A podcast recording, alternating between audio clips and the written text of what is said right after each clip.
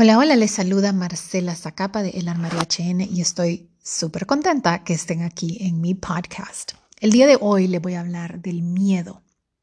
El otro día en mis cuentas de Instagram me preguntaron, veo que tu vida sigue normal, ¿no te da miedo contagiarte?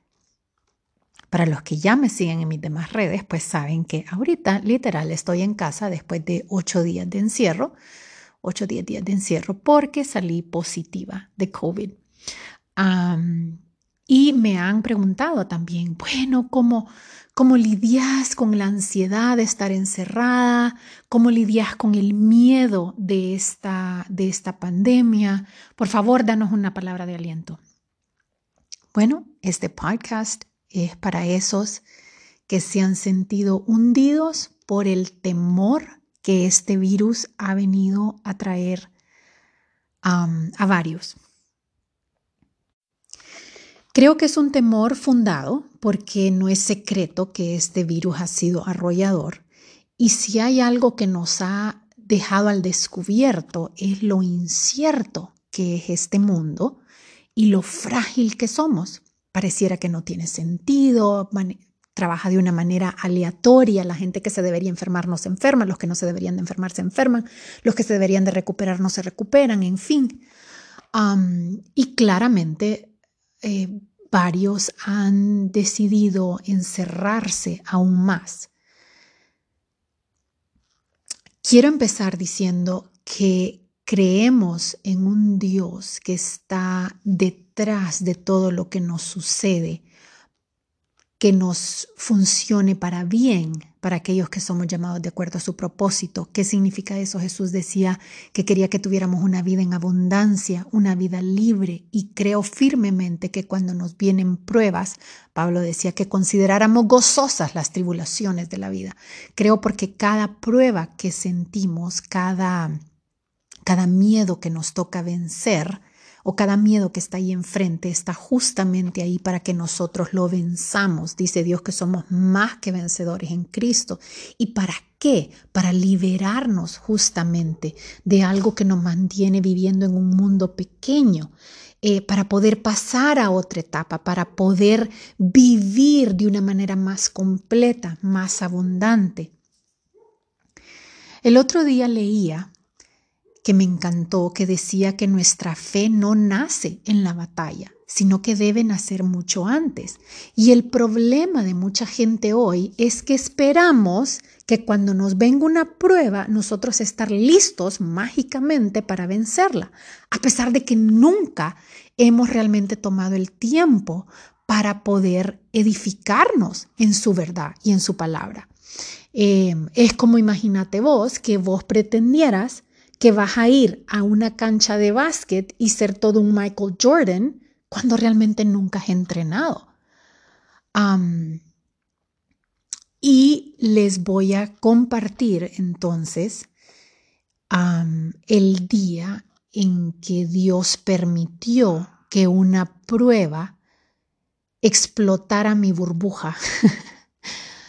porque siento que eso es lo que pasa, ¿ves? Que cuando nos viene una prueba es como que están están atentando cuando, contra nuestro mundo perfecto que hemos creado. Y la verdad que la, el punto de todo eso es para que nuestra perfección sea más real, porque a veces vivimos en un mundo de burbuja, algo que no es sostenible, que tarde o temprano va a explotar. Y cuando Dios nos permite llegar a ese punto de decir, mm, fíjate que tengo que realinear algo en tu visión que no está correcto y que va a, destruirse en cualquier momento porque no es sostenible. Es cuando nosotros tenemos que aprovechar y confiadamente salir y caminar en fe, aunque veamos oscuro, aunque veamos tinieblas, aunque veamos tormentas, como le dijo Pedro, pero Señor, si sos vos, decime y yo puedo caminar en agua. Pedro no estaba seguro, pero dijo, si sos vos, eso es todo lo que necesitamos, decir, bueno, Señor, si vos estás permitiendo que esto pase, decime y yo empiezo a caminar en agua. Y eso es lo que les quiero compartir, cuando yo empecé a caminar un poquito en agua. Para los que somos de Honduras, no sé si recuerdan, hubo una época de secuestros en donde habían secuestros por todos lados y resulta que de alguna manera eh, nosotros nos dimos cuenta que había un plan de secuestrarnos a mí o a mi familia para pedir eh, rescate y la idea era que no nos, o sea, la idea era pedir rescate, pero no nos iban a entregar, o sea, la idea era matarnos. Chon, chon, chon, sí, qué terrible. La cosa es que recuerdo el día, y, esta es otra historia, es una historia larga y no es el punto, pero recuerdo el día que, que, tuve que decir que mi marido era como, nos tenemos que ir del país, nos tenemos que ir del país, porque según los rumores, eh, la, la, e, esto era inminente, ¿verdad? Y ya, entonces Recuerdo salir a mi jardín con aquella ansiedad y aquel, mi corazón latiendo tan rápido y yo decía, o sea, honestamente por dentro estaba así como, pero ¿y qué pasó? O sea, ¿cómo era posible, Señor? ¿Dónde estás? ¿Cómo permitiste que esto pasara? y recuerdo Dios contestarme tan serio y decir, ¿y qué pensabas? ¿Contra qué pensabas que estábamos luchando? contra un ciervo de esos venaditos temerosos. Recuerdo la primera vez sentir que Dios me estaba diciendo, hey, el mal es algo real y serio, tan serio que yo mismo tuve que convertirme en hombre y venir a vencerlo. Muchos a veces vivimos pensando que el mal no existe o que es como un venadito temeroso que nomás le haces ¡bu! y sale corriendo. Y sí, en efecto, Dios ha vencido el mal, pero en este mundo existe y sin fe es imposible vencerlo. Total que, bueno, solo esa contestación me dio Dios. O sea, no es que me descuide, es que el mal existe, ha existido desde el principio. Entonces, bueno, empacamos nuestras cosas y de un día para otro estábamos en Estados Unidos y ese fue un largo proceso en que si yo les tuviera que explicar, yo vivía en una burbuja tan ideal que todos los días que llamaba con mi familia o lo que sea, yo decía, ¿y cómo vamos? Y ya, ya puedo regresar, y ya puedo regresar. Hasta que un día me senté a pensar, espérate, ¿qué exactamente es lo que yo estoy esperando? O sea, ¿cuál es el escenario que yo creo que se está jugando? Y entendí que lo que yo estaba preguntando era como, ya se acabó el mal. O sea, como que si el mal fuera algo limitado y concentrado en ABCD. Ah, bueno, entonces si vos removes estas tres cosas de tu ecuación, ya estuvo, vivieron felices para siempre se los juro que para mí fue como un, espérame, espérame, espérame, ay, ¿qué estoy esperando? O sea, básicamente, ¿qué, cómo, ¿cómo van a eliminar la gente que está detrás de los secuestros? O sea, ¿qué? ¿Y, y, que vos vas a apretar el gatillo? ¿O, quién, o alguien? ¿Vos querés que alguien apriete? Like, ¿Qué estás diciendo? Ajá, y, y, y, tratar de eliminar el mal solo creo que crea más mal de esa manera. Entonces, fue, fue un despertar tan así como, espérate Señor, ¿cómo voy a regresar a vivir tan libre como vivía antes, ahora que sé que el mal existe? Dos cosas que quiero compartirte que Dios me hizo ver. Primero, que el mal no solo te ataca o te afecta a vos. O sea, recuerdo estar llorando una noche en el baño encerrada diciendo, Señor, ¿cómo es posible? O sea, ¿cómo es posible? Me siento abandonada, me siento limitada, estoy frustrada, siento que a nadie le importa, siento que ni a vos te importa. Y en medio de mi llanto, Dios me agarró y me dijo, ok, eso que vos sentís, esa frustración, esa impotencia, esa soledad, la sienten miles de mujeres más en peores condiciones que las tuyas. Y yo te mandé a vos para que vos pudieras ser luz un poquito a los que te rodean, no para que te encerraras en un mundo lindo donde vos vas a la iglesia y sos buena gente y tenés un lindo matrimonio y tenés, sí, todo eso está bien, pero ¿en qué manera estás vos saliéndote de tu mundo de comodidad y tratando de ser luz para esos otros? Que no tienen ni la mitad de lo que vos tenés. Y quiero hacer una pausa aquí porque esto no es para que nos sintamos culpables de lo que tengamos, no, porque Dios, Dios es un Dios generosísimo que ama dar de una manera excesiva a los que le aman, pero todo lo que tenemos tiene que servir un propósito mucho más de que nosotros estemos cómodos y ricos. Lo que nosotros tenemos es para aliviar la necesidad tan fuerte que hay de amor, de cariño, de esperanza en este mundo. Es para que nuestra copa rebose, no para que nos hagamos obesos y que solo ingestemos para nosotros. Entonces eso para mí fue un gran despertar. Y lo segundo que me hizo entender esto es que no podemos vivir atemorizados del mal. Recuerdo que cuando estaba allá, imagínate qué terrible, porque creo que el peor miedo que uno puede tener es la muerte, ¿sabes? Es algo que uno trata de evitar. El mundo entero pareciera que está confabulado para hacerte pensar en todo menos la muerte. O sea, ahora tenemos señoras de 50, 60 años que quieren parecer de 30 y las cremas y los botox y todo, porque envejecer pasó a ser algo malo. O sea, tratamos de evitar la muerte a toda costa, a pesar de que si tuviéramos que decir dos cosas que son tan ciertas en este mundo es que naces y que morís y que nadie sabe cuándo. Eh, la, eh, la, muerte no tiene nada que ver con tu edad, nada, nada que ver con tu estado eh, físico. Sí sacamos probabilidades, estadísticas, pero no, la muerte no es segura. Sabes que te vas a morir, pero no sabes cuándo y enfrentar este miedo. Recuerdo cuando yo fui y yo realmente, porque uno empieza a aceptar la muerte gradual, ¿sabes? Yo dije, bueno, si yo me tengo que morir, pues está bien, yo me muero, pero yo sé a dónde voy. No es, no es que quiero morirme, pero está bien, Señor, yo acepto, yo acepto, pues, que me maten a mí.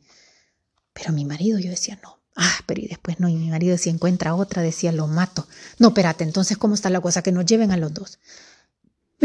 Pero recuerdo una vez que dije, espérate, ¿y si, ¿y si es a mis hijas? Si no le pasa algo a mí, sino que a mis hijas. Y ahí es donde yo creo que para los que son madres me van a entender que uno dice, no, no, no, no, no, lo que sea, pero que no me toquen a mi hijo. Ahí es donde nosotros podemos entender el amor de Cristo que dijo, no, no, no, no, no, yo pago el precio. Yo felizmente doy mi vida por, por, por, por mis hijos. Mira qué cosa más bella, ¿verdad? Lo que es el amor sacrificial. La cosa es que ahí fue donde yo empecé a decir, no, Señor, no, no, no, no, no, a mis hijos, no, a mis hijas que no les pase nada, pero ¿cómo? ¿Cómo? ¿Cómo garantizar cuando justo en el momento que yo estaba en mi éxodo, o sea, fuera de mi país, recuerdo que un famoso cantante cristiano eh, se le murió una hija y de la manera más terrible en un accidente trágico y yo decía, Dios mío, no puede ser, era como como, como que Satanás está usando eso para decir, mira, Dios no puede evitar que tus hijas se mueran. Si a este se le murió su hija, porque cuando Satanás conoce nuestra debilidad, empieza a meternos temor y, verdades a medias. Dios no te puede, Dios, Dios no te puede proteger. Y yo iba a Dios diciendo, Señor, ¿cómo es posible si le pasó a él? ¿Qué puedo esperar yo? Hasta que un día entendí que Dios no es que se descuida por un segundo de nosotros. La muerte es real y Él utiliza nuestro momento cuando sea que nos venga para su gloria. No es que se descuidó, no es que perdió el control y definitivamente no es que el mal ganó. Él tiene la última palabra. Nosotros los que confiamos en Cristo sabemos que ni la muerte nos puede separar del amor de Cristo. La esperanza de la resurrección es la que nos espera a todos los cristianos. Sabemos que los que vivimos en Él jamás vamos a morir. ¿Y qué significa eso? Que todos tenemos nuestros días contados, ya sea por un virus, ya sea por, una, por, un, por un error increíble, por una tragedia, por un accidente o, por algo natural que moriste de, de, de vieja edad y en la mayor de la paz y los contentamientos. Todos Nuestra vida aquí en este mundo es limitado, pero eso no es para que nosotros vivamos en temor o vivamos encarcelados pensando que de alguna manera si nos preocupamos podemos agregarle una hora a nuestra vida. Jesucristo dijo claramente, nadie, nadie puede agregarle o restarle una hora a tu vida. Lo que significa es que nosotros tenemos que vivir a sabiendo que esta vida es una batalla, una batalla que ya fue vencida la guerra y que nosotros somos instrumentos necesarios y pivotales para ir ganando el terreno que el enemigo nos ha quitado. ¿Y cómo lo vamos ganando? Pues caminando de la mano de Dios, empezando nuestros días encomendándonos a Él, diciendo, Señor, ¿Qué propósito tenés vos para mí hoy? Sabiendo que no importa lo que el enemigo planee en contra nuestra, su plan y su propósito para nuestra vida se va a cumplir. Él va a terminar lo que comenzó. Eso es lo que Dios nos promete. Él promete, así como le dijo al ladrón al lado de la cruz, hoy vas a estar conmigo en el paraíso. Yo no sé si usted está lidiando con algo eh, con algún ser querido o usted mismo en la muerte, yo le digo, no le tenga miedo. Imagínate que dice, el aguijón de la muerte ya lo venció Cristo en la cruz. Nada en este mundo debería de causarnos temor. Nosotros somos victoriosos. Entonces yo hoy les puedo decir de que cuando este virus comenzó y todo el mundo empezó a pegar gritos, o, varias gente, su, su, su burbuja fue explotada, yo aproveché a seguir creciendo en él, porque yo ya sabía, Dios ya me había revelado muchísimos años antes, ya había pasado esa prueba en donde entendía que este mundo es temporal y yo ya estaba teniendo que vivir para el mundo eterno. Toda la gente que hemos perdido a alguien ya sabemos lo que es vivir con la mirada puesta en el cielo, porque sabemos que si no existe el cielo, nunca más nos vamos a volver a encontrar con los seres queridos y sabemos que esos seres queridos, su vida significó demasiado como para que solo existieran en este mundo. Entonces el cielo comienza a ser más real que este mundo. Por eso es que a mí no me da pena compartir el Evangelio. Por eso es que yo en cada ves que puedo, comparto que Dios existe, que Dios es real, que Jesucristo murió por sus pecados para que nosotros pudiéramos tener vida eterna, porque sé que esta vida es temporal y que no vale la pena vivirla encadenado a mentiras que nos dice el enemigo, encadenado a nuestros miedos que Él ya venció para que nosotros pudiéramos vivir plenamente. Entonces sí, tome las medidas necesarias. Eso no significa que va a ser irresponsable. Eso no significa que no va a ir a los doctores que son puestos ahí por Dios para, para ser utilizados por medio de Él. Pero no va a vivir esclavizado a esas medidas. No va a vivir pensando que son las medidas o los doctores los que van a darle a usted vida. No, el único que nos da vida a nosotros es Jesucristo y el único que puede decir, cuando nosotros ya estamos listos para pasar a su presencia, es Él. No es que perdió control, no es que dejó ir el plan, es que ya cumplió el plan en su vida. Y en esto es en lo que yo descanso y espero que sea en lo que ustedes descansen. Los quiero mucho y espero que esto les haya ayudado. Si tienen preguntas o algo, recuérdense que me pueden escribir a mi Instagram. Yo personalmente leo los mensajes. Eh, bajo el armario HN. Los quiero mucho y aquí sigo cuidándome esperando salir pronto de esta.